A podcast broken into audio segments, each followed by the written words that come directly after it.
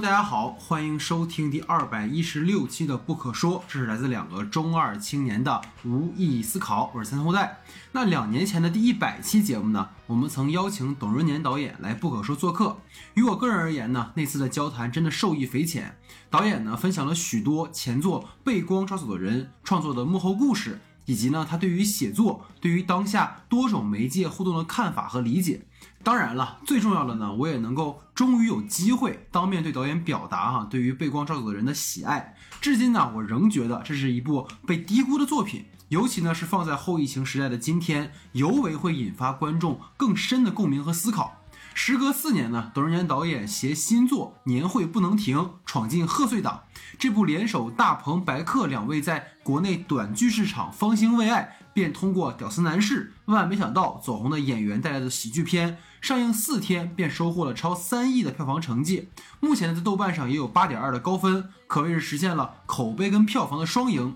论起年会不能停能够引发如此多的讨论的原因，除了演出阵容，最核心的呢，还是在于主创很好的抓住了职场打工人的困境这个热点话题，并通过花式调侃、讽刺、解构来完成群像式的一出职场螺丝钉逆袭成功的爽点笑点齐飞的精彩故事。本期节目呢，我们很有幸的请到董润年导演二次光临不可说，与我们一同聊一聊年会不能停创作台前幕后的那些事儿。究竟呢是什么让导演选择了这个题材进行创作？又是通过怎样的创作过程来完成如此细致入微的对于职场的展现？以及最重要的，通过这个故事，导演呢又有哪些想要传达给观众呢？让我们在本期节目里一起来好好聊一聊。节目开始之前，还是希望大家能够多多关注我们的微信公众账号。播客不可说，本月待更新的节目包括期待已久的《失之愈合》的新作《怪物》，最近热播的王家卫执导的剧集《繁花》等。关于我们最新的节目单，大家可以关注我们在公众号新闻专栏的通知。想加入听众群，跟我们一起互动交流的朋友，只要在公众号的后台留言入群，就能获取入群的方法。如果大家觉得我们的节目不错，还请在新的一年多多帮忙转发分享，谢谢各位。下面进入到我们正式的采访环节。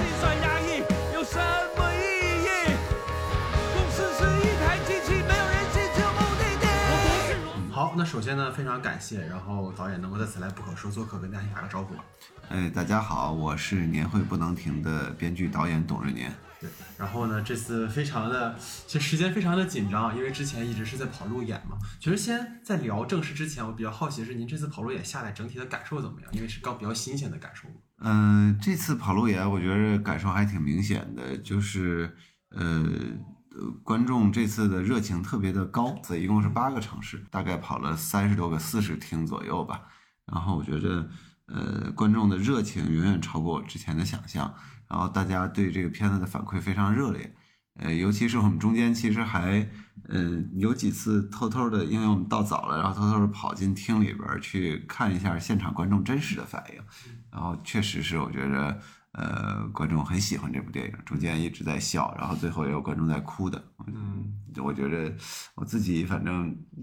挺挺挺受鼓舞的这次，嗯。从第一个问题问吧，因为我看您有很多采访里都提到这个片子最早是一七年在同学聚会的时候，嗯，然后听到他们在分享互联网黑化，所以您就受到了一点启发。因为我知道您的履历是没有说真的在就是那种地方上过班，所以比较好奇就是整个的这个创作的开始吧，包括前期调研有没有哪些有意思的事情可以分享？嗯，我虽然自己没上过班，但是就是上班这个事儿也太熟悉了。就是 我父母双职工，然后以前也会去他们这个工作的这种地方，然后每天我印象特别深的，其实就是每天，呃，等父母下班以后，然后晚上大家在家里吃饭的时候，其实你听他们主要讨论的事儿，也都是跟自己在这个工作里边遇到的人啊、遇到事儿有关系的。然后我自己虽然不上班呢，但是呃，我太太也是我们现在这片子的编剧和制片人，就她一直毕业以后在工作，然后呃去过广告公司，然后去过影视公司，也还中间还去过杂志什么的，也是从助理开始做起，助理啊这种普通的员工啊，到这个呃中层管理的人员啊，到后来我们自己开公司，反正做老板就都各各个层面都做过。然后我印象也深，就是他每天以前上班的时候回来也聊的也都是 班上的这些同事这些事儿，呃，就是我觉得其实这可能是中国大部分人、大部分这个日常生活的这种一个重要的部分，而且这个生活的这种方式，呃，当时就觉得说咱得做一个这么这么重要的一个题材。我觉得最近几年，其实，在电影里边基本上没有人做，我觉得挺可惜的。对，现在我能回想起来的，其实就是一个。《杜拉拉升职记》，一个华丽上班族，就这十年来跟职场有关的电影。呃，然后我们当时反正就是开始采访了。最开始采访的时候也没那么目标性，没那么强，就是找了一些这个在互联网企业工作的我的同学呀，以及他们又介绍了一些他们的朋友啊，然后大家来聊。其实主要就是呃聊天儿，然后。这个让大家讲一讲自己工作的内容啊，然后工作里边这些感受啊，和工作中有什么呃这种不舒服的事儿啊，什么这些，就是大体了解一下职场的这个情况。嗯，其实就是大家最后就是采访了很多以后，其实发现大家最后的这个呃，其实提到的事儿都差不多，因为具体的事儿都是。呃，有好多这个领导那儿怎么样了，然后同事之间怎么样了？其实具体的事儿，呃，到到差不多，但总体上你感觉大家其实主要抱怨的就是，呃，三件事儿，一个加班儿，嗯，加班儿这个事儿基本上这个绝大多数人都都在抱怨，然后还有一个就是这个呃不公平，遇到的各种不公平的事儿，怎么自己干了好多事儿，比如这个。今天公司要搞一个什么样的接待活动，一个挺重要一个接待活动，然后明明这些具体的活，桌椅啊都是自己摆的，然后这些东西都是自己置办的，结果最后领导过来。就是拍一张照片，拿一个什么东西拍一张照片，然后后边那个月报、周报的时候，那个那个汇报里边那个内容就是人家领导那张照片，人家领导也没说说这个事儿只有我干了，或者是这个事儿是我干的，但是人家又放了那么一张照片以后，你就自然而然的给给更上面领导就形成一个印象啊，这是这是他做的，其实就是好多这些具体的。小事儿，然后就不公平这个事儿，大家也很很有意见。然后还有一个就是，总听到大家就是在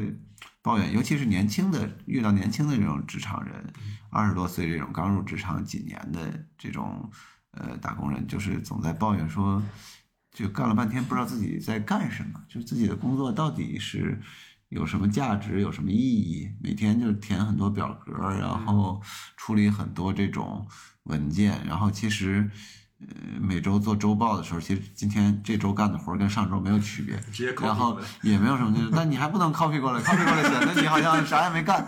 然后呢就得想想办法，然后把一个可能三句话、两句话就能说白的、说明白事儿，得写一个好几百字的这么一个汇报。然后他们，我也怀疑，他们自己甚至也怀疑，说有些互联网黑话是不是为了写汇报，让汇报看起来更好看，更有这个，更高大上，更显得好，对，更更显得别那么嗯没干事儿，然后来发明出来的。就当时其实几轮采访都发现了，大家痛点主要在这些阶段。然后呢，也有不同，不同的是刚开始一七年、一八年那阵儿，访问一些朋友的时候。其实大家对裁员也都会提到，尤其是因为刚开始第一轮采访的都是跟我年龄相近的这些朋友，都是大概三那时候都三十六七岁、三三十五六岁这种，就大家对这个呃裁员，尤其是他们做技术岗的这些人，对裁员这个事儿或者转岗这个事儿已经开始呃经常谈论了，呃，就是到了年纪了，他们是不是要从技术岗转到呃管理岗？但是转到管理岗以后，其实那个收入会下降。呃，就是，呃，就就是要不要那么做呀？然后以及要不要去辞职去这个创业？其实大家当初对呃这个裁员或者是转岗这件事儿，感觉呃总在提，但是压力不大，都是觉得说，就是我这个工作我不做了，我很容易其实能找一个呃其他的工作，而且啊，他们很多人当时我印象很深刻，都是在。在主动寻求这个跳槽的机会，就是，呃，对对很多人来说，当时他们给我讲过，说其实，在在那时候，就是基本上你要是获得一个跳槽的机会的话，你工资反而能涨，就是你一般能够找到能跳，只要你能跳槽，基本上就是你的岗位那个职级会往上涨半级或者涨一级，然后工资能够涨不少，涨百分之二三十那种那种状况，所以很多人当时。都甚至在主动寻求这个呃跳槽的机会。然后还有人是很多人是在想这个辞职以后去创业，也有不少当时确实是后来辞职然后去创业的这个朋友。呃，就当时感觉就是采访的时候，就是一方面是对职场有很多抱怨，但另一方面呢，其实对未来，我觉得大家都充满了信信心，就是就对那个生活其实也很满足。呃，那时候提到职场里边很多事儿的时候，我感觉很多人都是呃带着自嘲，但其实内心还是骄傲和这个有信心的。然后当时到了。二零年底，我们再去采访二一年的时候，情况就不太一样了。因为我觉得，因为疫情的这种客观原因，因为这个各种这个现实的这个因素，呃，二二二零年的时候，其实大家再提到裁员的时候，就压力比较大。呃，就是说现在。呃，尤其是年纪到了三十五以上，就是二零年的时候，我就开始普遍提三十五这年龄，我也不知道这谁规定的，然后就出现了一个真的，大家都开始说这个期限好像到对，就好像这期限到了，就是呃，过了这个年龄的人就非常担心丢了工作，就丢了工作以后再想找一个同等待遇的工作，感觉就很困难了。然后到二一年。二二年，包括我们拍摄之前的时候，感觉这个裁员这件事儿已经从我们最初一七年写这个故事的时候，它是一个比较个例的，或者比较单独个更跟个人体验有关的事儿，已经变成了一个社会话题了。这个反正是呃，当时这几年采访的时候感受最深的一个感觉。嗯，明白。因为我看，因为像我看你也有采访提到说，这个本子其实改了两轮嘛，到最后定稿的时候，也是因为这种。人的心态的变化去做了调整，对几方面都有。因为最早的时候，我们这个故事是想讲一个，其实就讲一个很简单的一个故事，一个年轻的呃公司的一个年轻的员工，然后他因为情商比较低，就在这个部门混得不太好，然后呢，他就想呃这个为了他，但他听说自己可能要被裁员了，在裁员名单上了，然后他为了想保住自己的工作，最后得出一个结论是说。我如果能在年会上好好表现，然后引起领导的这个重视，主要只要是这个董事长这大领导，如果是能够注意我、表扬我，那我肯定就不会被裁员了。然后为了达到这个目的呢，他就去要参加年会表演节目，但是呢，他自身也没什么才艺，然后呢，再加上这个年会表演节目呢，就必须是组团参加的，不能是一个人参加，然后他就想办法去。呃，找跟他愿意相信他愿意跟他一起呃组团的人去上年会表演节目排练啊什么这些这么一个过程，嗯，呃，就当时那个故事更像其实以前的我们大家喜欢的什么《光珠六壮士》啊什么就那那样的电影的一个过程，它它是一个组团过关闯关的那么一个故事，呃，就最早那个故事呢，其实也写的很完整，也也挺有意思的，但是就是因为一边写一边采访，就总觉得那个故事。好像很，就比较单薄，很难把我们真的说是想做的职场的一个呃众生态呢展现出来。就那个故事，呃，会就是写着写着，你感觉都还是在讲一几个特个体的特例，嗯，然后这个这方面的故事，我们采访的东西放不进去，嗯。然后就写那个过程中就觉着，嗯，一直觉着不太对，然后。呃，就包括就做那个的过程中，也刚好也做了自己的这个第一部长片，这个被光抓走人。然后那个，所以那个在那个阶段中间就歇歇停停，歇歇停停，就停了一段时间。然后直到二零年的时候，就看到了一个，我这个也是在别的采访里也提到过，就看到了一个新闻，说是北京有一个这种大厂这种大楼里边，他们进行卫卫生大检查的时候，发现这里边有一个。呃，流浪汉混在里边，假装在这儿上班。他白天就给自己关在一个这个呃这种储藏间里边，没人去的储藏间里边。然后呢，等晚上大家基本上都下班了，人少了以后，就给自己放出来，然后假装在这儿上班。他就可以呃这个去茶水间什么这地方，他有免费的吃的，他可以吃到吃的。然后呢，他还可以这个找那个没有人加班的办公室啊。拼几张椅子，他就能在那儿睡觉，然后甚至还在里边，他能找到洗澡啊什么这种地方。啊，当时那个给我印象特别深，我当时就呃有一个感觉，但当时那个感觉我还没法概括，我当时只是感觉说啊，原来像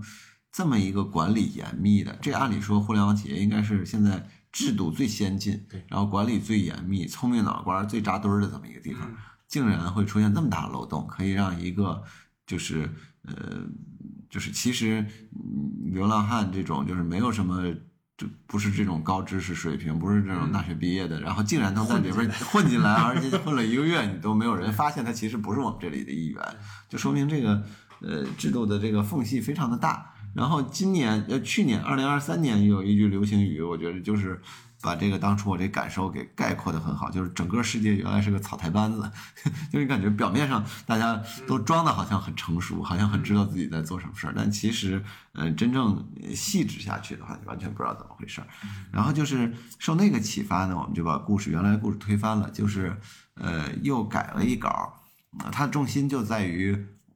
其实受的这个感受就是想做一个混在大厂里边，混在一个企业里边，但完全没有被发现的这么一个人。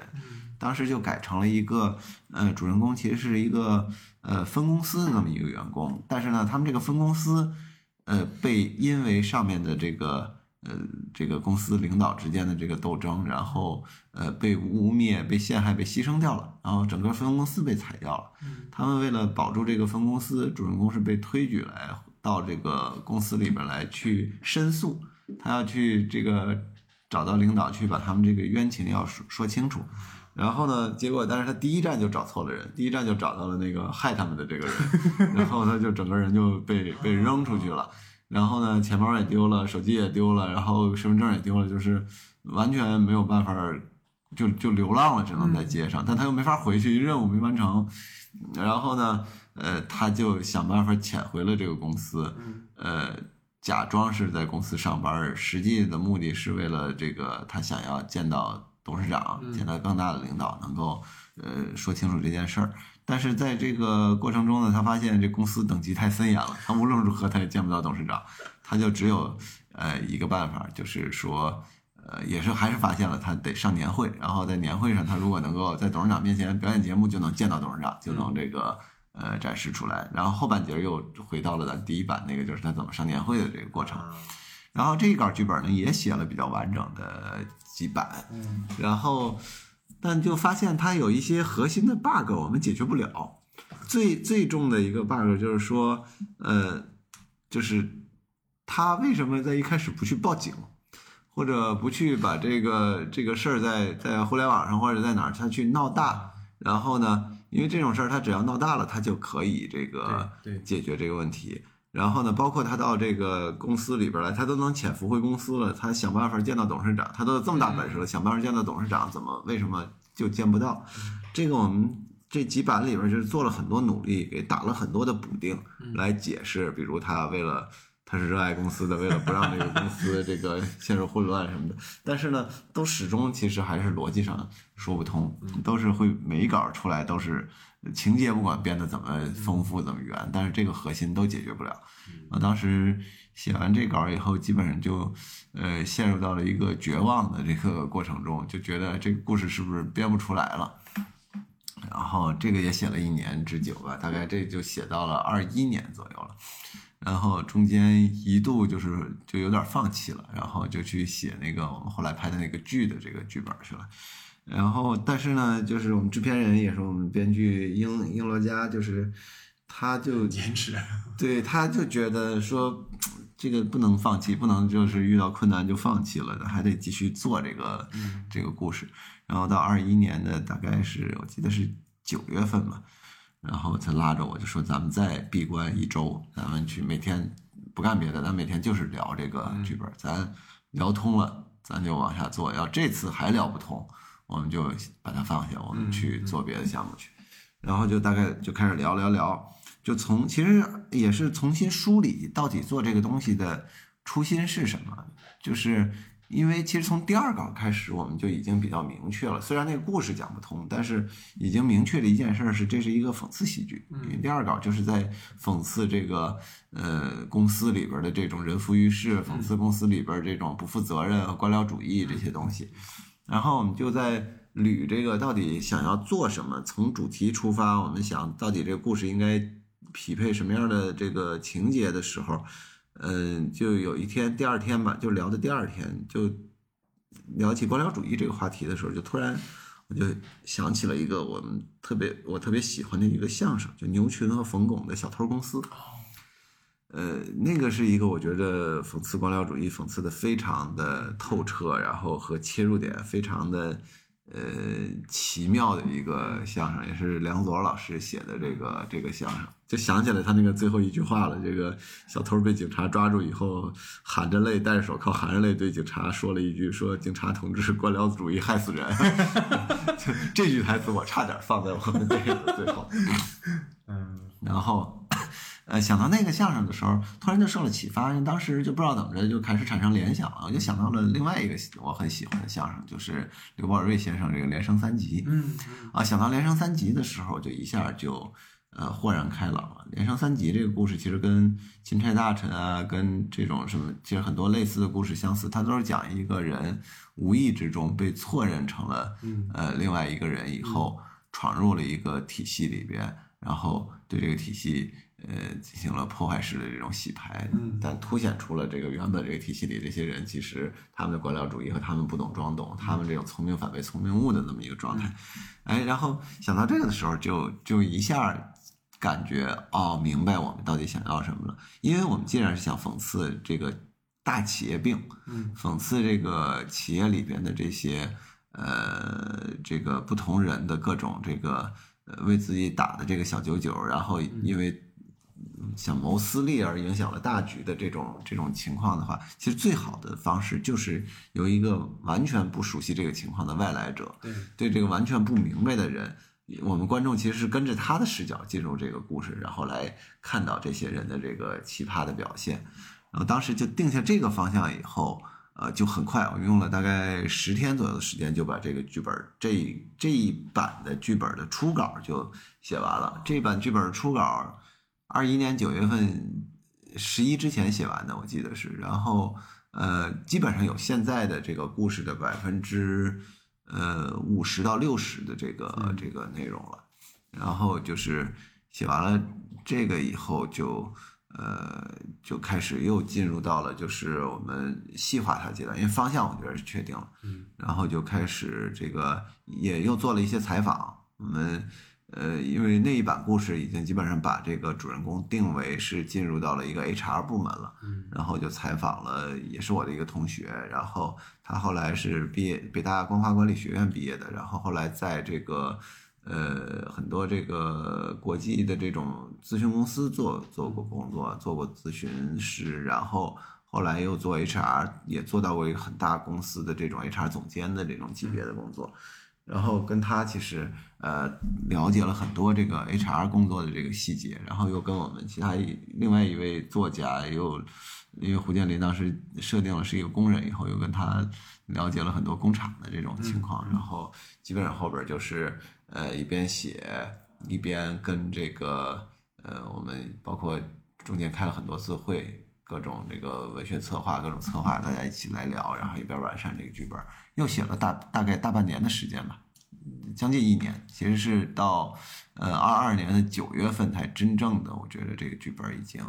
OK 了，可以做了，然后去就开始找演员，开始做。所以其实你也是被自己的领导给鞭策了一下，对对，嗯，因为我其实感觉您刚才说的所有的这个过程，你会发现在今天这个本子里能看到很多前几版的影子，对，有很多的情节其实都是能有。对，其实最早的那一版剧本保留下来的是这个主人公的性格，然后是用在了马杰身上。嗯嗯，就是他那种，他是因为一开始我们切入点肯定是从一个最普遍的那个企业员工这种现在所谓的社畜的这个这个性格角度出发，然后最早用在了他身上，然后呢。呃，后面第二稿那个主人公那个经历呢，就变成了现在庄正直庄科长的这个经历，基本上也都没浪费，就是里边写过的很多东西，呃，都只不过可能是转换成了别的角色身上的这个故事，然后但是像 Peter 啊，像 Mark 这种角色都是还挺一以贯之的，在就是虽然他可能在不同稿里边叫不同的名字，呃，角色比重不一样，但是其实这就这几个特别典型的这种企业里边的这种人物，其实都一直保留着。嗯嗯嗯，因为我觉得特别有意思的点就是前两天我有个朋友去一个呃律所采风，嗯，他就说你进那个律所的时候刷卡特别的复杂，他不是说你刷完卡进去之后你自己摁电梯，嗯但是你刷到哪儿你进去就要给你直接到哪一个。啊，对对对，对你没法选，对所以像您说这种情况，如果不看到新闻，你可能真的很难想象说他真能进去吗？他真的能进去？对，他跟大楼有关系。他那个那个楼，我相信可能没有这么严密，但但是呢，所以我们后来，其实我们原本有一版剧本里边还我们还设计了关于胡建林进了这个公司以后，嗯然后因为他的工卡你刷刷楼，嗯其实我自己都遇到的这种情况，在这种大企业的这种大楼里边，尤其早高峰上班早高峰的时候，当你有一个卡你刷完了以后，嗯你甚至你很容易错过那个电梯，因为你不知道是哪个门，你顾不上看是哪个门打开了，对而且所有的人都挤在那儿对这个看电梯。对，然后呢，你可能等你发现哦，原来你应该上的是那个门的时候，等你过去的时候，那个已经坐满了，然后你也上不去了。但是你再等下一个旁边那个电梯开，你进去以后，你发现你到不了你去的那个楼层。对对对就是我自己都遇到过这样的情况。原来我们也设计过这这个胡建林面临这样的戏，但是后来因为那个稍微冗长了一点，然后最后稍微有点复杂，我们最后去掉了那个。对，因为包括庄正直他能进到这个里面去，好像感哎怎么就进来，但就是没有人会在意啊，这个对，确实没有人会在意，因为我们去很多这种大集团、大企业，我们会发现一个问题，就是它企业人数足够多，这个够大以后，他真的互相互相之间他不认识。根本就不认识。就是 你只要足够自信，就是我发现这个重心是只要足够自信。我都去过好几个地方，就是我发现就是当你这个很自信的说，哎，我忘带卡了，或者我怎么着了，我我我要进这儿的时候，那保安啊什么有时候真的会给你看。就那种哎，hello，你好，你好，就今今天我还昨天我看见那个 Papi 酱发了对对对个视频，对，就是一般在这种职场里边，真的是，尤其是呃用这种英文名互相称呼惯了的这种职场，你其实不知道同事到底叫什么名。对，所以所以其实落到我觉得一个，刚才你也提到说相声嘛，因为我看到很多都说相声对您这次创作有很多影响，嗯包括八马褂，因为对你说整个三个角色主人公，他们其实对应到了八马褂三个人物，所以我也蛮好奇，就是整个这次对于这三个人物各自的一个设定的想法其。实它确实是代表了三种我们在职场里比较常见的人，像胡建林这种，其实，呃，他他在工人里边确实蛮常见的，我见过很多这样的人，他是，呃其实他真正是以自己的手艺为骄傲的，对对对，他觉得自己其实这个呃这个手艺这个制作能力，其实对他来说比什么都重要，这个是他的骄傲。所以这个在最后这个那个江边对决的那场戏里边，他也会提出来说，这是这个螺丝钉本身是他青春，是他的这个骄傲，因为他把过去自己全部的这个精力。都用在说我怎么制造一个更好的产品上面，嗯这个其实确实是，尤其是老一代的这种呃跟实业制造行业有关的这个员工，有很多是是这样的一种状态。包括其实我们影视行业也很多这种技术工人，其实只要是跟技术相关的，他们很多是这么想的。你转换到现在，其实呃有一些程序员啊，有一些这种搞纯粹技术工作的，其实他也会有这样类似的特质，因为他相对来讲呃不会太关心这个外界这种变化，因为他。注意，就是智商可能很高，但情商未必有那么高的情况下，对 他他他得坚信一点，就他不会去做自己不擅长的东西。然后马杰这种就是，呃，其实马马杰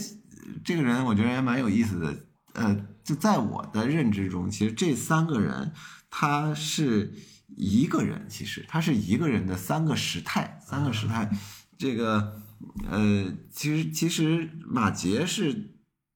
他本身他也是一个呃，其实情商不是非常高的这么一个人。哦，对？，因为他如果情商特别高，嗯他一开始就不会说他们全组跳槽，然后独独把他给留下来。确实，对，他在努力变成一个情商高的样子。所以其实你看他做有些事儿的时候，他那种。他是他是笨拙的，他其实呃是卡在中间的这么一个状态。你说他也在努力的想要拍马屁，但是当他拍马屁的时候，你又能看出来他那个拍马屁那拙劣个状态很拙劣，而且他很不自在，就是他既拍着马屁，但是又自己其实呃又又处在一个这个有点不好意思的这种状态。这种呢，其实是我觉得是职场里最糟糕的一个一个状态，就是你继续干了，但是你又没有真的这个百分之百的这个投入 又。没自洽。对，这个就是跟那个托马斯说的，这个执行不坚决就是坚决不执行所以他的领导未必会喜欢他，然后他也有时候忍不住会有一些八卦的那种东西在里边儿，也就是说他也不是一个那种嘴很严很，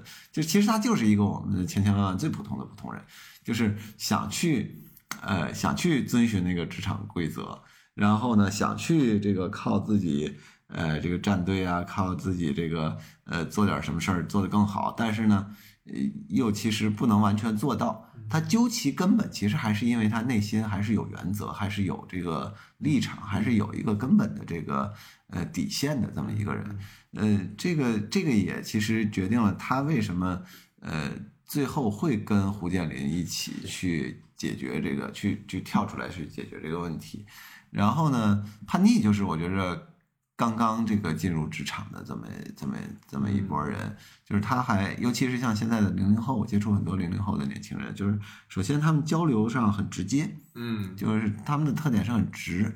呃，最开始跟他接触的时候，你甚至会觉得他是不是有点缺少礼貌，就感觉好像，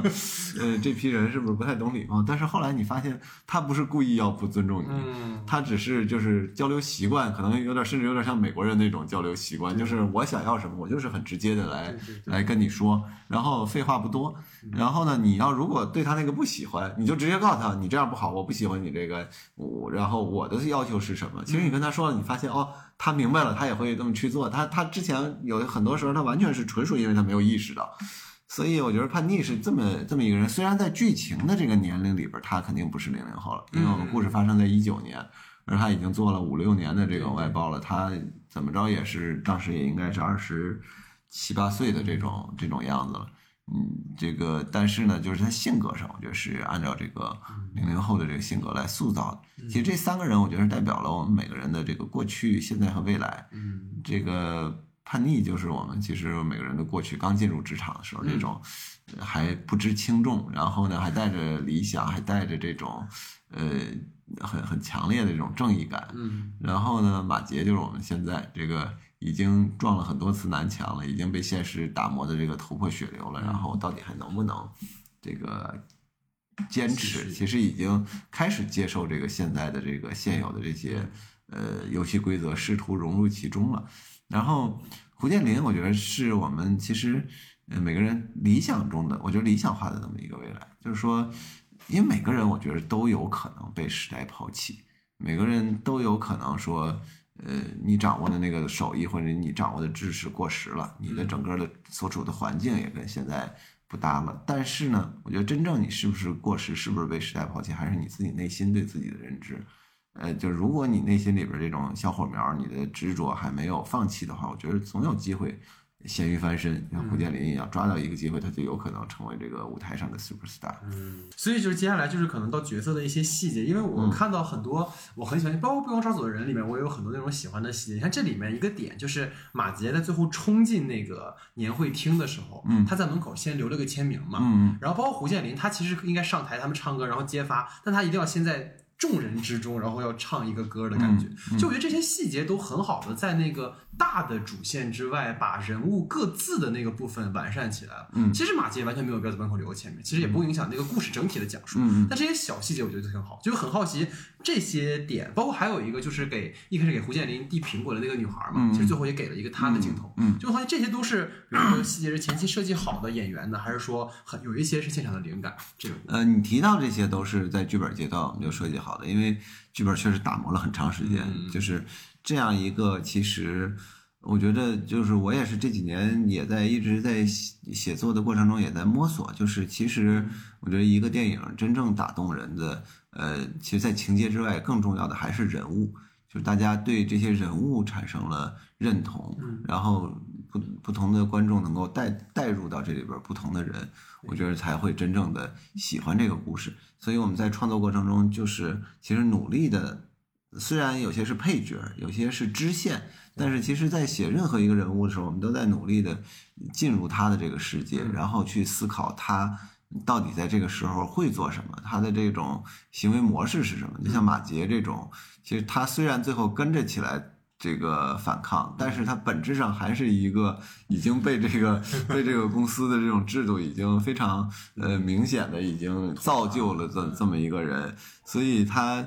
他对这个年会其实是很重视的，因为这种年会能参加，其实像在这个集团里边，我们有一些设定是隐隐藏设定，没有去表现。你像这个集团，我们整体上原来原本的人数是大概一万五千多人，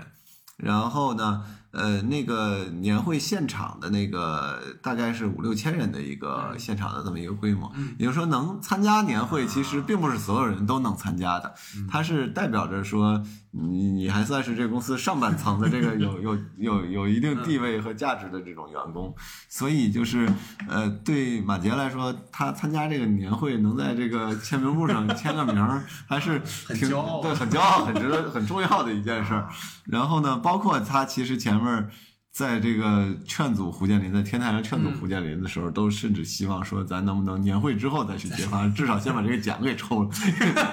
对大企业来讲，这年会其实普通员工抽奖是是很重要的一个一个一个大事儿。然后就是这些，其实都是他作为一个这种老员工，就是已经习惯了在这个集团里，其实他是很强的自我认知，是把自己认可为这个集团里的一员的这么一个一个人，他会。做的一些事儿，然后其他其实很多角色也都是同样的，就是都是我们，呃，其实包括一些小小配角也都是在按照他的这个性格，按照他在这个戏里边他的这个角色的年龄、他的这种性别或者他的这种呃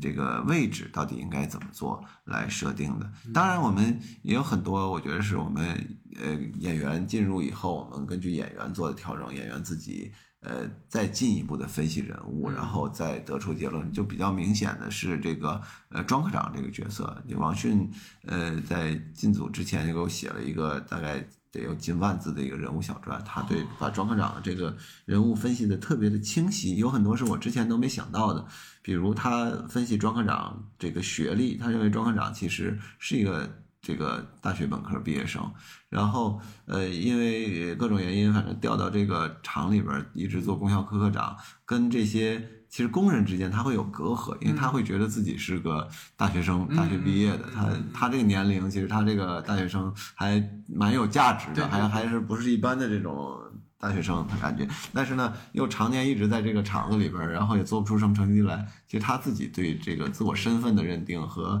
与胡建林他们之间的这种关系，其实他是，呃，他不像那些厂里那些人，他是亲如一家的。他其实始终是游离在外的。然后包括他的这个家庭，他为什么想要去买这个官儿？然后他跟他老婆之间的这个关系，其实就是整个这些都分析的非常的。透彻就是我们其实庄科长拍了很多戏，很可惜，就最后因为时长原因，我们删掉了特别多的这个庄科长的戏。但是之后反正我觉得，呃，肯定会作为导演 版不一定能有了，但是但是可能作为花絮啊什么之类的，有可能能给大家放出来看。其实最后我们发现很有趣的是，就是喜剧这个东西，当你因为时长太长，节奏你想要更紧凑的时候，呃，你最后能删掉的全是喜剧部分。我们整个这这个电影。粗剪版是三个小时，现在是一百一十七分钟，不到两个小时，就剪掉了一个小时，各种各样的呃情节和尤其是很多喜剧桥段。嗯，但是也不可惜啊，我觉得放上那些以后，它节奏它节奏变慢了，就节奏变慢了，我觉得未必有现在的这样的一个观感。明白。那但这个其实是本来想在后面问您的，但是我就提到这，就是因为因为其实您是编剧出身嘛，所以很多时候可能会在一个文本里加很多很多的东西，但最后删就是要改的时候，比如说像被光抓走的人的时候，可能是因为比如说要去日本拍有一些问题啊，或者是什么可能要删，那这里面又是因为呃整个篇幅的问题，就是这种该怎么取舍呢？在您看来？嗯，我们首先这次因为剧本的时间更充裕，然后这个准备时间也更充裕一点呢。就是，呃，最后拍摄本和这个呃拍摄的素材之间关系基本上还都是一比一的，就基本上是这个呃，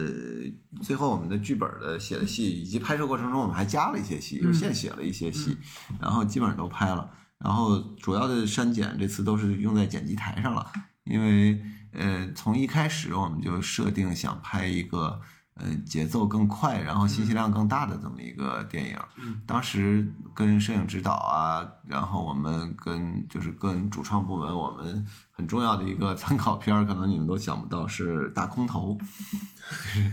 对 想不到，对，然后那个就是大空头那种啊，就是快速的剪辑，以及他用了很多很直白的交代信息的方式对对，甚至打破第四堵墙，直接跟观众交流，然后需呃到需要的时候随时插入信息的这种方式，是我们其实呃这次想要采用的，然后最终也采用了很多这种类似的这种手法，呃，就最早其实是基本定下这个方向以后，我们拍摄的过程中，包括每一个镜头的设计，嗯。呃呃，其实比较明显的，像是我们这里边有大量的那种音蒙太奇段落，音乐蒙太奇段落，呃，就是整个拍摄过程中，它的镜头的运动、镜头的这种呃拍法，其实我们都是呃设计好的，然后为将来呃这样的一种快速的剪辑方式，能够把它剪在一起，然后进行的这种设计。呃，但最后呢，确实是没办法，就是因为时长太长了，以后作为一个喜剧，它是有很大的问题的。嗯呃，然后我们就是进行了，反正几轮的往下削削减吧。第第一轮发现能减掉的都是这个呃喜剧的部分，呃，包括庄科长的很多喜剧的段落，包括胡建林还有一些喜剧的整段的这个喜剧段落都情节都拿掉了。啊然后在这个呃这个剪完了以后，然后就再进一步往下剪，就会剪一些呃情节逻辑上我们用来交代的部分。就是现在其实情节还是蛮跳跃性的，但是我们也是呃也跟我们的剪辑顾问、剪辑指导，我们也其实在这个过程中一直在 battle，一直在聊，就是到底哪些东西可以剪掉。我觉得这次的那个我们的剪辑。是那个顾问张一博，然后剪辑指导黄增，很年轻的两位剪辑，然后呢，他们的想法都非常的好，就是呃，给我们提供了很多很大胆的这种剪法，就是他那种剪法是跳跃性很强，但是他们认为现在的年轻人因为嗯看短视频啊，看各种跳跃性的信息，其实能够接受，能够看明白。嗯然后呢，我们就做了实验，确实发现就是呃，有些即便是那种交代性的这种东西，情节转折的交代性的东西，我剪掉了，观众确实能够自动脑补，然后能够、嗯能够理解，所以我们又剪掉了一些这这些问题。但也有个别观众，我看也有一些观众会提出来，那个不合逻辑那块儿为什么他怎么怎么着了？呃，那其实拍了，就比如最后这个呃，这个这个潘潘到底是怎么发现的庄科长，然后以及怎么知道庄科长要找的是徐云峰这件事儿。对对对呃，我们现在的这个片子里，其实那块儿是跳跃的，是是剪掉的，但其实是我们有有完整的一场戏，讲潘潘如何碰上了庄科长，啊然后又如何听到庄科长要去找徐云峰，然后才会连接到后边的这些情节。但我发现确实，可能因为我这次戏确实节奏比较快，嗯然后大部分观众我发现都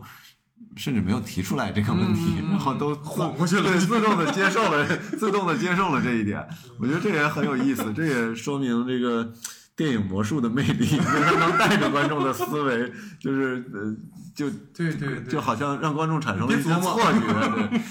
对，啊，明白。所以就是接下来可能就聊到选角的问题吧，因为嗯我这次看到这个片子的时候，可能也是因为看过很多。呃，演员们类似的一些演出，所以就会有很强的脑补，就好像你会更认同这个角色。比如张达飞在里面饰演的那种嗯潘潘的这个形象，其实会让我想到《摇滚狂花》里面的那个很叛逆的少女。然后潘妮在这个片子里面也是一个热爱音乐的一个女孩。嗯嗯然后大鹏跟白客老师就不用说，他们各自携带那个形象。其实有一个就是孙艺洲演的那个 Peter，啊，我脑子里全是坚如磐石里的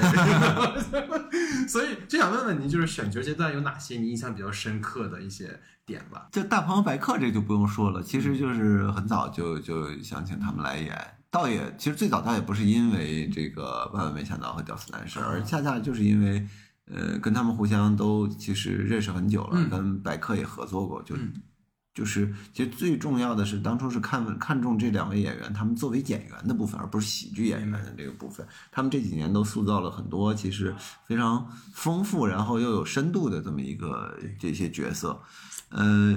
就是庄达菲，就像你刚才提的，确实是我们那个女主角其实呃很晚很晚才定下来，就开拍之前一直定不下来，一直大家都呃这形象很很就是觉得这个角色就是想可以找的人非常的多，反而就是一直呃找不准，然后刚好就是那时候看了《摇滚狂花》。啊，刚好是看了《摇滚狂花》，然后就大飞给我留下了非常深刻的印象。然后呢，呃，而且那时候刚好听说，哎，他在长沙在录一个民谣的节目，就是他唱歌也挺好，然后就立刻想办法就跟他约，然后在长沙就见了一面。嗯然后见面就给我留下非常深的印象，就是我们第一次见面在那个酒店楼下，然后他就到了楼下这个大堂，然后我们去接他上来，嗯，然后我就下去就就看到，呃，他蹲在这个大堂地上，然后在那儿在那儿看手机，然后当时就一下就那个动作就给我感受就是这个女孩就特别真实，然后一点儿也不装，就很像叛逆我们想要的这种感觉，就是一个有个性，然后有自己的看法，想要追求一个东西，但是他又不会说非非得呃这个去为了得到这个东西而去讨好谁。我觉得这个这个特别的好，然后就当时就很快就定下他。嗯然后还有一个印象深刻的是这个这个欧阳奋强老师，啊 确实，我们董事长也是开拍以后都还没定下来，开拍以后大概好几天吧，反正呃。就就一直很头疼，就也快拍到他了，快快董事长该出现了，没有，对，到底是谁？啊然后呢，刚好当时是那个我们另外一个制片人朋友跟我们随意聊天的时候聊起来，说欧阳奋强老师去他们那儿那个客串去了，就是《明龙少年》这个电视剧，哦然后就其实不是说推荐他来演戏什么的，就是怎么聊天聊提起他来了。但当时一下，我和这个英老师，我们俩听完了以后就眼前一亮，因为我们觉着，就首先我特别喜欢《红楼梦》，特别喜欢这个欧阳奋强老师，然后呢，我就觉得，哎，如果欧阳老师来演这个董事长，他是一个特别奇妙的一个组合，就是大家没见过，大家会觉得这是一个很新鲜的一个事儿。我们这次就是组合的所有演员的目标，就是想给大家一个特别新鲜的组合，对没见过这帮人在一块儿演戏。然后呢，而且欧阳老师就是我，因为微博上一直关注他，我知道他这些年一直做导演，其实很少演戏，可能就偶尔客串一下。然后呢，我也看到他现在是什么样子，我觉得他现在的样子就是，呃，既有当年的那种神韵，然后呢，但又有一种成熟的这种。呃，这种味道，嗯他关键是给我感觉他很像一个这种工程师啊，什么这种技术人员出身的这么一个一个老板，就是很沉得住气，但是你又知道他肚子里他懂一些事情的这么一个人，而不是那种，呃，就是纯粹开始就是就是老板，就是做生意的那种人，就是这个也特别符合我们这个戏里边董事长这个设定。然后我们就哎，当时就立刻让演员导演去想办法看联系能不能联系上。然后开始刚开始的欧阳老师就演员导演联系到他的时候，他还很吃惊，然后说：“真的吗？真的导演想找我演戏吗？我这么多年都没演过戏了。”然后还问说：“导演知道我现在长什么样吗？”啊但确实是我其实很一直在关注他，一直一直了解他，然后。就这两个选角，其实都是我们也比较开心的这个选角。当然，其实每一个角色，我觉得最后都我都很高兴，就是能选到他们来演。我我觉得这次的选角是我比较也很满意的一次选角。我觉得每个人都从形象上到到表演都恰如其分，没有出现什么呃不合适就不合适的这种角色。你既然说到选角，我就一定要问问你，因为我本人也是脱口秀跟 sketch 的忠实用户，嗯嗯嗯所以看到里面就是喜剧大赛的王浩啊、宋木子啊、单立人的石老板啊，然后还有脱口大会的这些，就大幕晃晃，因为我很喜欢他们的那些漫才的那些东西，所以我就特别好奇，就怎么会有这么多的 喜剧演员客串？因为现场真的可能因为我那一场可能还没有说那么多人看脱口秀这些东西，我自己是超嗨，然后我朋友在旁边就是你怎么了？我说这这这大木晃晃的，所以就很好奇，就当时为什么会有这么多大家的客串？呃，对，因为我自己也是这个脱口秀爱好者和一喜二喜的这个这个忠实观众。呃，我们其实这个喜剧最早的时候想拍的时候，嗯，就确定下来一个选角的原则，我们就想，呃，尽量呃让一些更新的喜这种喜剧面孔出现在这个戏里边。嗯呃，因为因为这几年，其实我觉得，其实中国这些年，我觉得喜剧电影发挥发展发展的非常的好。是然后每年你看票房前几名都有这个前十名里一定有一定有至少两部的这种，我觉得喜剧电影在里边。呃，但是呢，当我们自己开始选角、开始想象说我们这戏找谁演的时候，你发现就是大家一下能想到的喜剧人，呃，这种演电影的喜剧演员，嗯就那几位。对你甚至两个手十十个人之内你都能数得出来。对，然后呢，嗯，前几年我觉得没有什么问题，但是随着这个，如果永远是这些人，呃，一直是他们在演各种各样喜剧的话，当然他们演的非常好，但可是对观众来讲，他会产生一个重复感，就是我觉得观众永远是需要新鲜的东西，然后我们就开始就定下来说，我们要想办法去找更多的这种新鲜面孔来演。我觉得很幸运，刚好这几年，我觉着其实呃脱口秀大会啊，然后一年一度喜剧大赛，其实呃向整个这个社会推出了很多新鲜的这种喜剧面孔。嗯嗯，因为我同时当时也在开发一个脱口秀题材的一个剧，所以呃，二二零年、二一年的时候，也对他们脱口秀这个演员进行了大量的这种采访，所以对不管北京的还是上海的这些脱口秀演员，我也非常的熟悉，就跟他们在。呃，采访交流和日常做朋友的这个过程中，其实也逐渐在了解他们。我觉得他们很多人，其实当时也已经有一部分脱口秀演员开始演戏了，开始客串一些角色了。但是我觉得，就是他们里边很多人其实是能演戏的，完全只要松弛下来，然后呃，技术问题，我觉得表演的技术问题都是次要的，就是重要的是他那个形象和他的这个气质，如果跟角色相符的话，呃，别让他演一个跟自己太不一样的这种气质的人，我觉得其实完全能够胜任。然后一喜和二喜的这些演员也是，我就是。呃，尤其是看一喜的时候，当时确实让我很震动，就是我会发现哦，原来有这么多好的年轻的喜剧演员还没有被发现，还没有被看到。当时一喜的时候，我就特别喜欢王浩，然后并且一喜的时候，我当时就看他的头两个小品的时候，我就会觉得，哎，跟大鹏长得有点像，真的，真的，真的是这么觉得。然后呢？在拍，但是呢，我到到那个时候还没想到说让他来演这个大鹏年轻时候。然后呢，就是我们呃拍之前，然后呃跟大鹏聊这个角色的时候，因为涉及到这个胡建林年轻的时候，我们还在商量说这个是呃找一个别的演员来演呢，还是说让他特效化妆，我们加后期特效来做。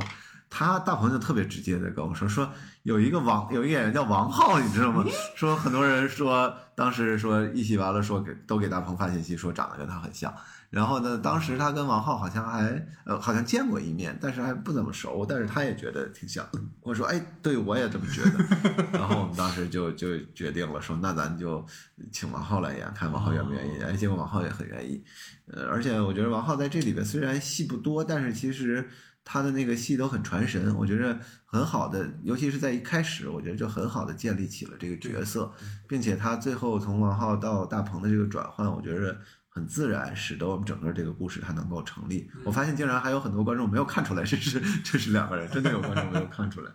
然后，并且在结尾的时候，我觉着那个回忆当初九八年时候王浩的那些眼神和表演，我觉得也都让整个这个故事有了。足够可信的一个落点，足够动人的一个落点。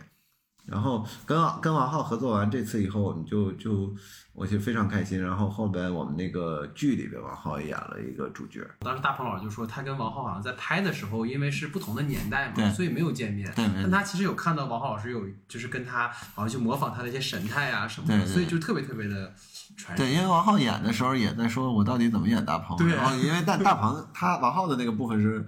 靠后的位置拍的。啊，然后先拍了很多大鹏的这个内容，包括大鹏在工厂的一些戏已经拍过了，然后当时就看了好多大鹏演的素材，然后就听播放。其实说到脱口秀，因为我看到您之前在朋友圈好像发了那个就是大卫查普尔的那个新专场，也是很感动。就是可能这个跟片子本身是另一个维度，但是可能也是跟比如大家的创作有关，就是冒犯这件事情。嗯，因为其实我觉得在整个那个就是查普尔那专场里有很多很冒犯性的嗯的观点，包括其实我们比较熟悉黄阿丽啊，或者是路易 C K 啊，他们都有很冒犯的话。嗯，就我比较好奇，就是因为您也是在做喜剧嘛，尤其这部片子，就怎么理解这种对于比如说边界的这个问题，就是调侃的边界啊或者冒犯的边界，我很好奇。嗯，哎，搁以前我觉得这都不是个问题，但这两年它 它它逐渐成尽在了，不言中啊，朋对友们。它它逐渐成了一个问题。我觉得这个很很神奇，这个而且甚至我觉得不是我们国内的一个问题，这是一个世界范围的一个问题。从威尔史密斯上台的那一巴掌一开始，我觉得很多事情都 都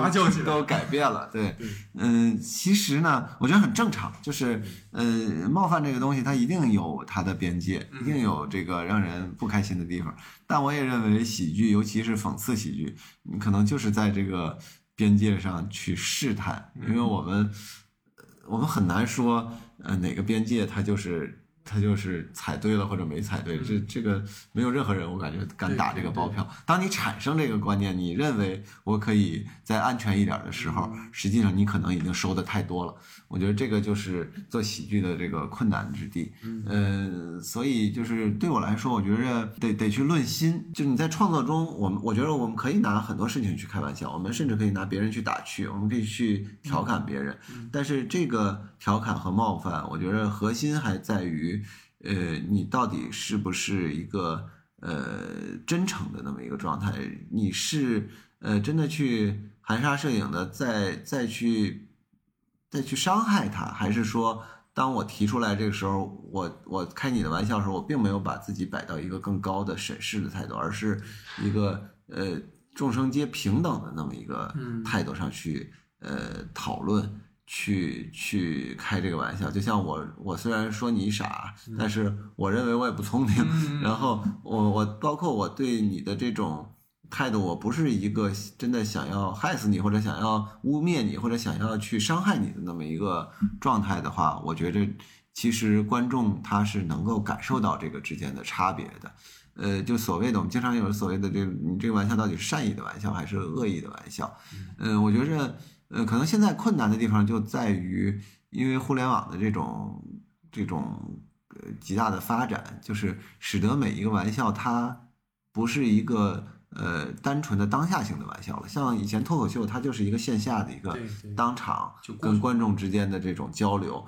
它因为是跟整个当时的气场。跟当时他表演的那种神态、状态、语气什么这些都有关系的。有很多笑话，可能很多话都，我觉得推而广之都不是笑话，就很多话。我们发现其实，呃，当你跟这个人面对面交流，他说出来的时候，你的感受和你日后在互联网上看到一个更客观视角的或者更不同视角的一个录像，或者甚至将来把它变成文字，给你的感受是完全不同的。我觉得这个是其实现在呃讲笑话也好，开玩笑也好，或者很多说话呃容易出问题的这个这个容易惹恼观众、惹惹恼别人的这个原因。还有一部分原因，我觉得是因为现在呃互联网普及到就是我觉着嗯。其实这是好事儿，每个人都有发生的机会，每个人都有发生的这种可能。呃，就是过去可能我开一个玩笑，呃，他被冒犯的真正被冒犯的这个人，他可能没有听到，或者说他听到了，他没有机会说出来跟我说反映这个事儿。那现在是有机会，他可以说。对对对我觉得这这无论如何，我觉得是个进步，这是这是好事儿。嗯、但是呢，我又认为就是，嗯、尤其在喜剧创作的时候，尤其是在这种讽刺喜剧创作的时候，还不能呃太去考虑、太去畏惧这个东西。对，我们 是过度过度开这个敏感的话题。其嗯实我特别想问您一个点，因为我这次在跟您做采访之前，我又回听了之前找您做的那期节目。嗯其实我很好奇，因为其实在这次电影里，我看到很多那种错位的喜剧的效果，比如说庄正直贿赂领导，嗯结果是胡建林上位了；然后比如马杰本来是胡建林的上司，结果好像变成他是他的领导一样。嗯就这种错位的感觉，或者反观众预期，其实好像从《被光少走的人》的时候就有，然后这一次也显然在做这样的一种尝试。但我就比较好奇是说，因为在之前我我印象很深的是您当时说了一个点，我后来思考了很久，就是您说在拍《被光抓走的人》的时候，有一场戏是谭卓老师跟黄渤老师在，就他们有个饭局嘛，嗯然后大家会觉得那个饭局是很油腻的，但其实是想表现一种讽刺。那我就很好奇，如果在这次创作中有没有因为当时的很多会做一些调整，或者有没有什么新的认识对于这些问题？嗯呃，这几年反正因为一直还在创作中嘛，然后确实也也，我觉得也看了很多喜剧，我觉得也对很多喜剧有了更深的认知。其实我们这次就是，呃，从我觉得这次我们在写作的过程中也是，呃，专门想到底怎么样做这次的喜剧，然后。呃，首先我们觉得就是我自己自身，我也不是一个擅长写段子，通过这种小的独立能成章的这种段子来呃获胜获胜的这么一个编剧。因为，我更擅长的还是这种呃整体叙事结构的完整性和它的这种呃人物的这种塑造上面。所以我们就很早就确定了，说咱这个还是做一个结构喜剧，咱们是。呃，但结构喜剧里边其实很重要的一点，就是你刚才说的这个错位的这种感觉。我们这次其实，呃呃，在细节上我们用了很多喜剧技巧，但其实在在在大体上，主要就是在用这种错位，然后呃人物之间关系的这种错位。就比如呃马杰克明明是胡建林的这个上司，但是他们俩的表现完全是呃相反的反过来的这么一种状态。然后包括人物目的的这种错位，像呃这个语言之间。的这种错误的理解，像那个，嗯，马杰给这个庄科长打电话面试的时候，明明他在说的是这个节目面试，但他会以为是工作面试，就这种各种误会。其实这些我觉得都是，首先是喜剧里边的一些，呃，其实最基础的这个这个手法之一。但我觉得基础的说明它是最有用的。其实它在用好了以后都，呃，非常的有效果。然后，嗯，另外一个我觉得就是。我们这次其实我参我中间过程中也参考了很多比利怀尔德呀，然后刘别谦这个时代，就是上世纪六七十年代，然后到更早三四十年代的这种，其实很多呃就是叙事电影的黄金期的这种呃喜剧的这些好多手法，其实他们的那些片子。你看比利怀尔德的片子，还有刘别谦的片子，它都是其实节奏非常的快，对，信息量非常的大，人物众多，然后所有的人搅和在一起，然后呃形成了一个非常复杂的这种局面。但是每个人的人物特性又非常的强烈。其实他们那些片子里，我发现也是大量使用错位、使用误会这种。就是这个我们是我们在整体上其实虽然呃镜头语言上很很现代，但是其实它在叙事上我们是很回归这个呃经典叙事的这种传统的。甚至其实，呃，我们也也还看了很多这种香港这个七八十年代的，就是许氏兄弟时期的那种喜剧，我很喜欢他，我看了好几遍的那个什么鸡同鸭讲这这几个戏，其实我觉得都是，呃，它里边的其实好多手法，我觉得我们都都是值得我们去借鉴和和应用的。我们这次创作的也很重要的一点，其实就是从人物出发，嗯，他即便是一些很小的角色，其实我们都会去。考虑他的戏剧任务，他这个人的目的就尽量避免呃工具人吧，就是包括这里面其实出现的一些很小角色，像你说的那个女孩那个，其实他出现的不多，就是在这个茶水间里边聊天，第一次其实是由他来点出来大家对胡建林点名的这个 恐惧的呃这个情绪是从他那儿点出来的，然后呢呃。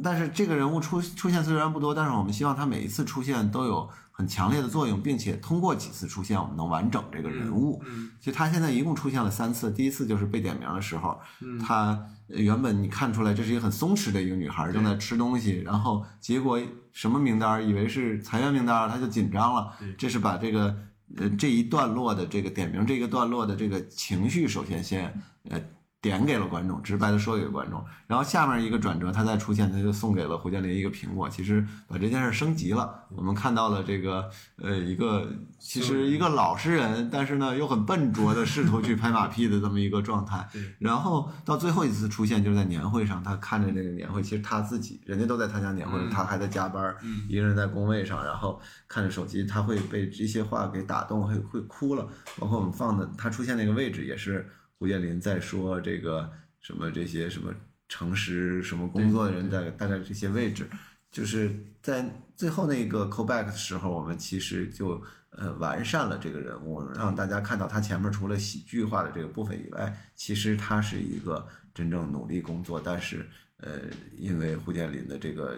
进入因为大裁员这个背景被搅的这个恐慌，然后只能更加努力的加班的这么一个人物。其实我们这里边的所有角色，基本上我们在创作的时候都会去再三的检视它，再三的去呃研究呃它出现的作用，然后以及它再次出现的这个作用能不能在人物上形成一致性，然后以及在情节上起到推动的作用。明白。其实我想想问您，您您是一个会比较喜欢即兴的人吗？因为听感觉从今天聊聊天，感觉好像您是一个非常在意很多东西的那种完整性的，嗯或者准备好的。嗯。如果有很多急性或者突发的这种情况的话，您是属于比较愿意敞开接受的，还是说可能还是要，比如说我先照着我这个来的这种？呃，我会敞开接受，我们这里边有很多敞开接受的东西，但是呢，我在我是会注重两个点，就是在结构上我会注重它的完整性，因为我我觉得跟我原来学理理科的有关系，就是我还理性思维还是挺重的，因为我觉得呃一个戏剧其实它的结构非常的重要，一个因为结构是真正引导观众的思维和观众的情绪发展的这个呃东西，就是当你的结构准确了，然后完整了以后，其实观众才能够跟着你的这个步调和节奏往前走。你最终设计的那些呃，不管是让观众情绪激动，还是让观众笑的这些东西，我觉得才能起作用。嗯但是呢，当你这个结构既然已经完整了，在这个框架之下，我是呃欢迎，我也希望鼓励演员们在这个现场能有呃更更好的这种发挥的。其实他他是只要不不是违背这个呃人物的，不是违背整个情绪走向的，我觉得其实即兴的很多东西是非常好的。其实跟他们这种呃那个呃很多人合作，六兽啊，什么石老板啊，包括呃他们一起的这些演员，其实松木子他们在合作过程中，他们其实也在说，就他们这个即兴也不是说漫无目的的即兴，啊。也是大家每次创作要找到一个方向，除非当然你有可能开始不知道往什么方向的时候，大家可以脑爆，然后想各种各样的东西，我们选择一个对。但是当像电影制作的过程中，因为它时间有限，它就是呃这么这么长的时间的时候，其实有一个大的方向的时候，反而他们呃会更能放得开手脚，更知道该去怎么往什么方向去去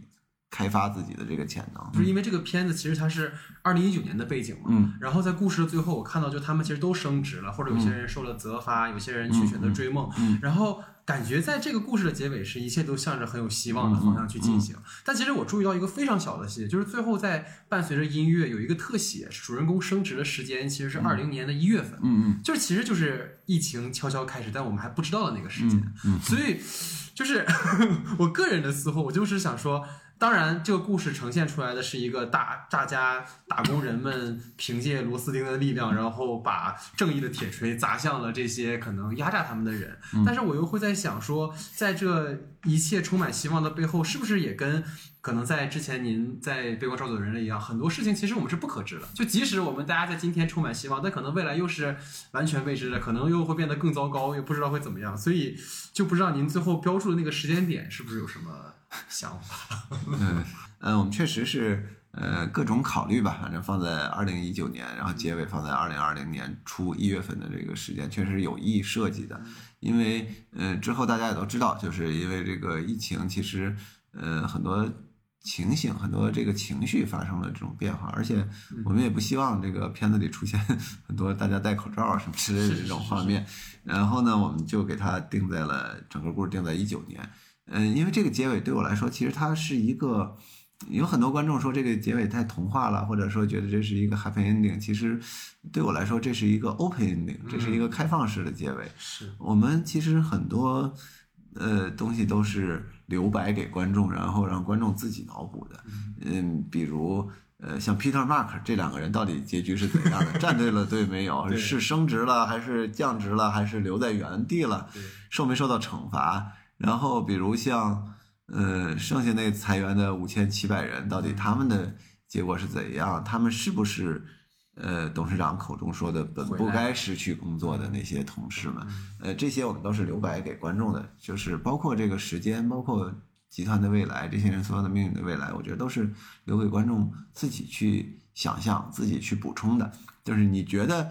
你其实我觉得很多批评我们这个呃片子结尾太童话了，或者现实中没有这样的董事长啊，没有这么好的事情的这些观众，我觉得其实蛮有意思的。我的观察就是，那说明他就是自动脑补了，我们这是一个很好的结尾，对，然后所有人都回来了。是那这恰恰说明，其实可能越是觉得我们这个结尾太童话了、不现实的这些观众，他内心其实越渴望、嗯希望有这么一个美好的这么一个结果。然后我们故事最后放在这个时呃这个时间呢，其实也是想说，呃像你说的，确实未来不可知，但未来不可知，我觉得就是两方面的。呃，我们既可以说未来有可能变得更坏，但是也有可能未来会变得更好。就像我们呃故事开头我们放在呃一九九八年那个时候，其实也是经历了社会的比较大的一个变化，也有很多这个工人下岗啊什么之类的。呃，我们当时也对未来也充满了不确定性，也很恐慌。但是呢，呃，其实两千年以后，我们看到了我们中国其实整个经济发生了腾飞，然后我们整个呃社会整个国家状况变得非常的好。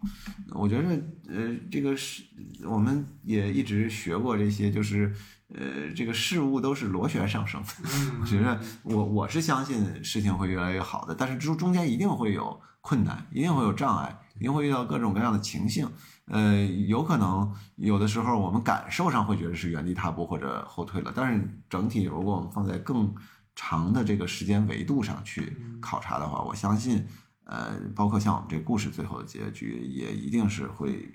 呃变得越来越好的。明白，因为包括我在片尾有个彩蛋，其实我很注意您片里面的一些彩蛋，比如说那个张达飞饰演的潘潘在天台上三年之后又三年这种台词上的致敬，包括片尾我看到您有就是感谢那个神龙士力架嘛，一个视频剪辑的博主，嗯嗯。就是他在他的那些视频里也是生活里面的人，生活里面的细节，好像又呼应到了我们的故事里面的东西。是我非常喜欢神龙世纪家的这个剪的那些视频，然后哎，最近他好像没怎么剪了，对对但是他前几年就几乎他剪的所有东西，每次发布一个新的，我都很喜欢，然后都会转发。然后我们那个其实他就像你说的，他的作品我觉得呃给了我很大启发。其实他的作品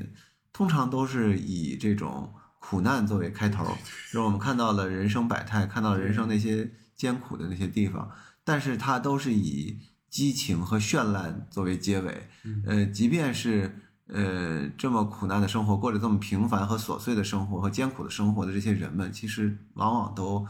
更加热爱生活，然后并且能够在这些平凡生活里边找到自己的闪光之处。其实他的这些表达都对我产生了呃很很强的这种启发和影响。呃，也也是，这也是我们这个片子其实它的一种情绪的走向，就是我们让大家看到，在这个一地鸡毛之下，在大家经历了这些苦难之下，其实当你足够的这个呃执着，你足够的相信的时候，其实未来是有可能变好的。然后，而且我我们其实呃拍之前，我们也我也请那个神农世家帮我们剪了一个呃短片儿。我原本是希望说用他那个呃短片儿。呃，我根据他的短片儿，因为他的短片儿都是从互联网上抓来的素材嘛，对对对我没法直接用，我没法直接用，因为他他有这个呃 有一些形象的这个版权的问题，然后以及他画质的这个问题，我没法直接用在电影里边儿。然后呢，但是我请他剪了一分半还是两分钟的一，呃，在讲这个职场人的这个生活的一些这个素材。然后我原本是想，呃，翻拍他这个短片儿，作为我们这个片子里的转场。哦，然后，但他剪完了以后，我发现翻拍不了，因为他抓取的那些素材都是现实中其实很奇观性的一些场面，啊，都是很神奇的，带着那股劲儿。然后你一旦用演员演，我们甚至想试图我们研究过是这个我们怎么复制这个场面，但是我发现一旦只要是演员来演，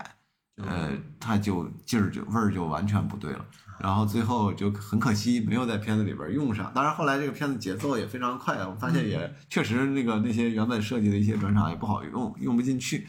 但是仍然我觉得很感谢这个神农世一家当时剪的这个短片，以及他以前的所有的这些短片给我的这种启发。对，就真的每次看完他的片子，就是又哭又笑的，到最后对对对对特别。对，反正就是最后一个可能跟片子有关的问题，就是如果就这个问题问导演，就是如果您选一个这个片子里您最喜欢的段落，您会选择哪一个？呃，我会选，我肯定是选那个年会最后高潮的那个整个那个段落。它有几个原因，第一，从呃剧作上我就很喜欢、很满意这个段落。这个段落我觉得继承了呃我们很多呃经典喜剧的高潮段落的这种结构方式。它是在一个集中的场景，就是集中的时间、集中场景里边，把所有主角集中在一起，然后阴差阳错，然后大家产生了各种各样的擦肩而过、各种各样的追逐，然后打斗，然后最后呃一切揭晓，然后坏人受到惩罚，好人这个正义得到伸张。这个是从刘别谦开始到比利怀尔德，到香港经典时期的这些所有的这些喜剧电影。包括周润发演过的一些喜剧，我觉得什么《大丈夫日记》什么之类的，他都有这种呃这种类似的经典段落。然后从剧作上，我就非常的，我我可以说，甚至可以说很满意这一场的这个剧作里边每一个人物很有机的被呃勾织在了一起，每个人的呃行为线索都非常的明确，然后情绪情感。又最后能够爆发出来，嗯，然后最后成片的这个角度，我觉着，呃，我很满意它的完成度，就是它的包括音乐歌舞，它的这个整个的这个这个场面，让能让观众真的投入其中，然后并且最后情绪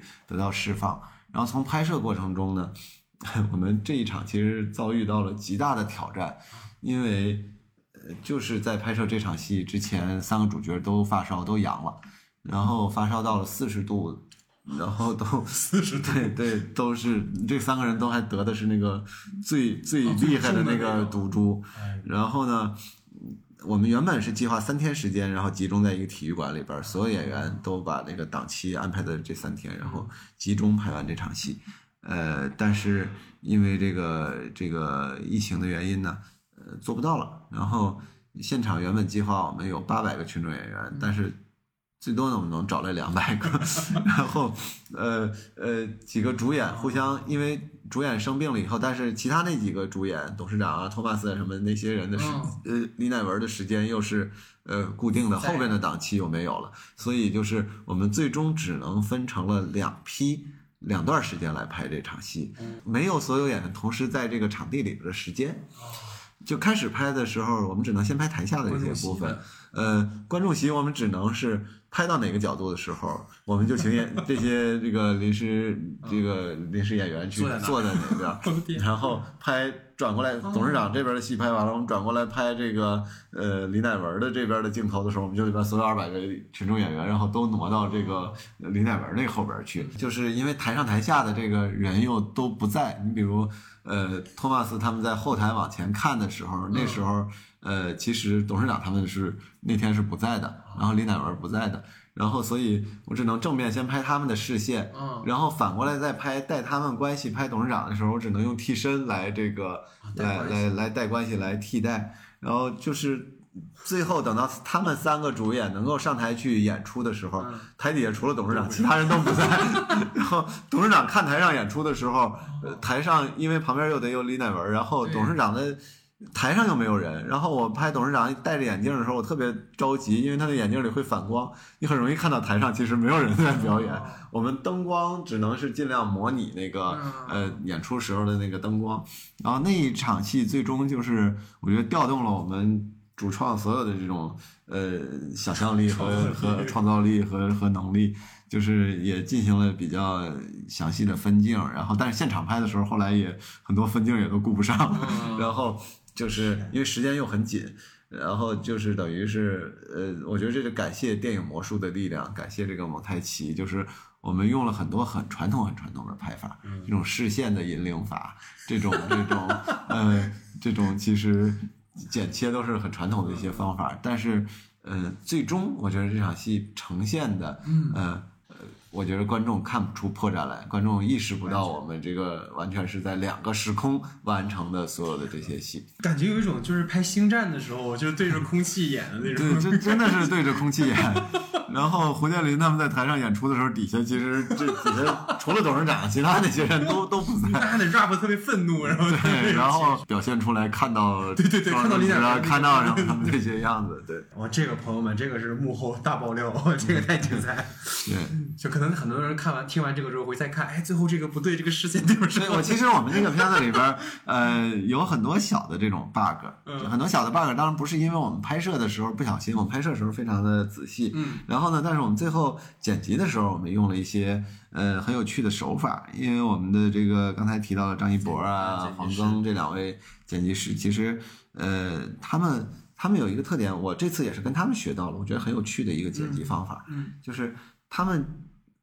更多的是以情绪来剪整场戏，嗯而不是以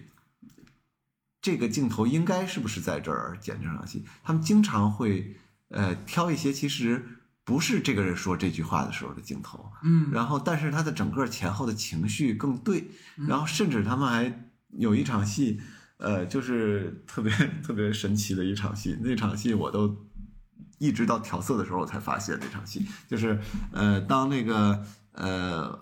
这个胡建林这个给这个徐永森本来应该谈优化，结果升职加薪了以后，那个他们在办公室里边吵架，然后托马斯叫胡建林起来说：“你说说为什么你这个你怎么想到的这个这么做？”然后胡建林站起来说：“优化不应该是个好词儿吗？”然后下面一个镜头是所有人坐在他身边的人夸转头很惊讶的看着他，对，然后我前面整个剪辑过程中，我其实并没有意识到这个镜头有什么呃奇特之处。然后直到调色的时候，我们对所有的特效镜头的时候，我发现这是个特效镜头，就是胡建林站起来，所有人回头这个镜头。为什么这是个特效镜头？这不就是一个在办公室里边很正常的一个镜头吗？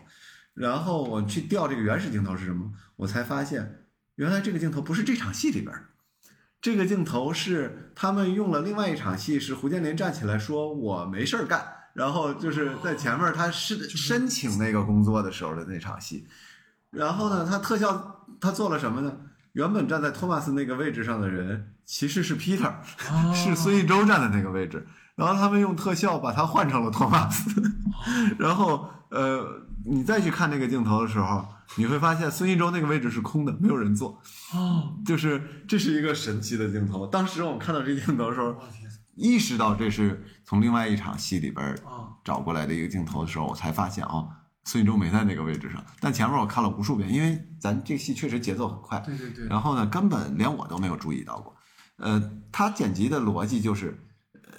他其实觉得在那一场戏的那个里边，所有其他人的那个反应，嗯比在我们当场真正的那场戏里边，其他人的那个窃窃私语那个反应要更大，要更好，更符合这个时候这种状态。而且接下来的节奏是那个徐云峰走进来说，我觉得他说的对，就他那个点儿能够打得住，然后他就很大胆的从完全从另外一场戏里边搜了这么一个镜头。呃，就类似的剪辑其实还有很多，就是你这里边甚至有时候仔细看会出现口型不是特别对得上的，就是他也会把。有些这个不是这一条的，然后会 声音给它贴到这一条上来，就是我觉得这都是一个很好的一些这个这个剪辑的手法。我觉得这次就是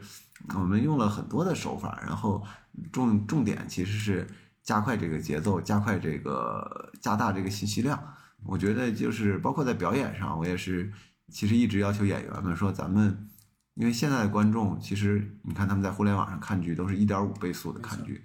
我们干脆那就一点五倍速的演吧，这样我们省了，因为观众习惯了这种 对所有角色说话很快，按现实中这种语速，那我们干嘛要演的慢呢？演的慢，观众还不耐烦。其实那点信息量对观众来说，他早就接受了。对，然后我们就演的时候，就有时候就刻意的演两条以后，呃会提醒演员，咱们再快点加速一点，一点五倍速，咱们再再来一遍。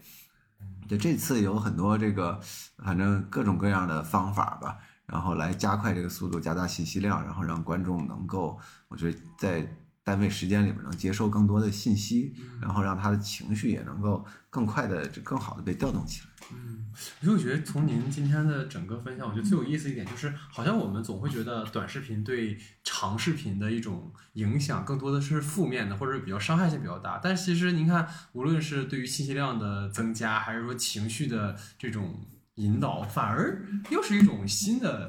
创作的可能性，这个还挺有意思的。嗯，对，我觉得当然不同类型的电影啊有不同的这种处理方式，但我觉得，呃、因为我我也是从我个人出发，我个人也是一个观众嘛，嗯，我现在也会喜欢，其实刷短视频，然后喜欢，就是不是喜欢的问题，而是我习惯了同时接收更多的信息。对，我可能在看片儿的时候，我还看到弹幕上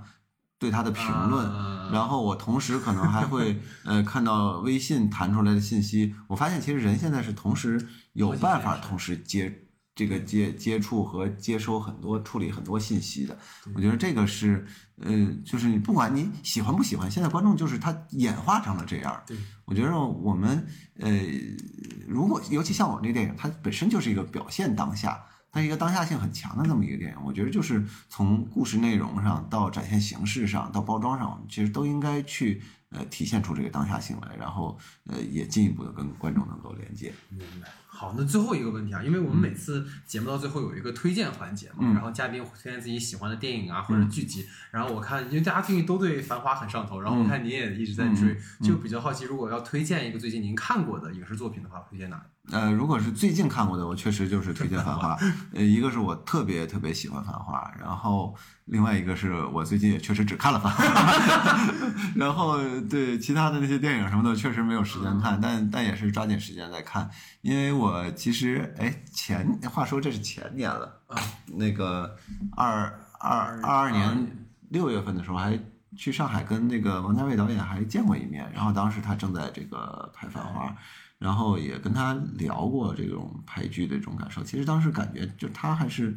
很很淡定、很自如的。然后因为当时已经超期了，超了超了很久了。然后呃，但是我觉得他这个呃还是在不管这个外界的压力多么大对他还在按照自己的节奏、按照自己的标准在拍摄这个剧。然后嗯，这次看了，我现在还没看完，我看到二十一集了。嗯它确实，我觉得它就是一个电影，它是照着这个电影的节奏来的。然后，呃，我最吃惊的是，就是在这么一个复杂和长时间的拍摄过程中，它还能保持这里边所有人物的连贯性和一致性。然后每一集的这种情绪的调动，我觉得都呃真的是大师风范。我觉得这个是我看完了以后。呃，又羡慕又又嫉妒，然后又又想去学习的一个东西。当然，我觉得我可能呃不一定能做到像他有这么长的这个拍摄时间，但是我本人的拍摄习惯可能给我这么长拍摄时间，我也不一定 我也不一定对能拍出人家的这个水平来。但是呢，呃我觉得真的是《繁花》是一个，也是一个，虽然其实它镜头量也很大，是它的节奏也很快，它跟我们大家以往想象的王家卫、以为的王家卫不一样。但其实你看他早年的有一些电影，看他的这个《堕落天使》，看什么，其实呃，看《重庆森林》，其实他也是，其实你真正拆解开王家卫的话，他就是这样的一个快节奏的大信息量的，它的里边埋的这些所有的细节的点，包括这些台词，我觉得都非常的细致和精准。所以我真的是呃很推荐大家这个有时间的话去看《繁花》，而且是我觉得必须要去看这个沪语版的啊，沪语版和普通话版是完全不同的两个剧。呃，我觉得呃，希望观众们在呃。当然，呃，我是希望大家先看我们的这个年会不能停，然后在这个得到欢乐之后，有时间的话可以去看《繁花》的沪语版。嗯，那最后的最后就还是请您再推荐《年会不能停》。呃，我我们这个节目上线的时候，我估计我们应该是《年会不能停》也已经上映了大概半个多月了。然后呢，呃，现在我觉得从呃看过的观众的反馈来讲，我觉得大家还都是很喜欢《年会不能停》，呃，确实是能从中得到快乐，然后也能从中得到感动。呃，我也很感谢观众们对我们电影的支持。然后呢，对于还没看过这个电影的观众呢，我是真心的推荐大家去看，不是说因为它是我自己的片子，而是说我觉得，呃，我们也可以相信，呃，这个已经看过的 一千多万、将近两千万的这个观众的这种感受。然后对于看过这这个片子的观众呢，我也是说，就是其实我觉得看电影是非常私人的一个事情，就是大家也不用考虑它的评分，考虑别人的评价，就是自己尊重自己的感觉。如果呃笑了，你觉得这个电影好，那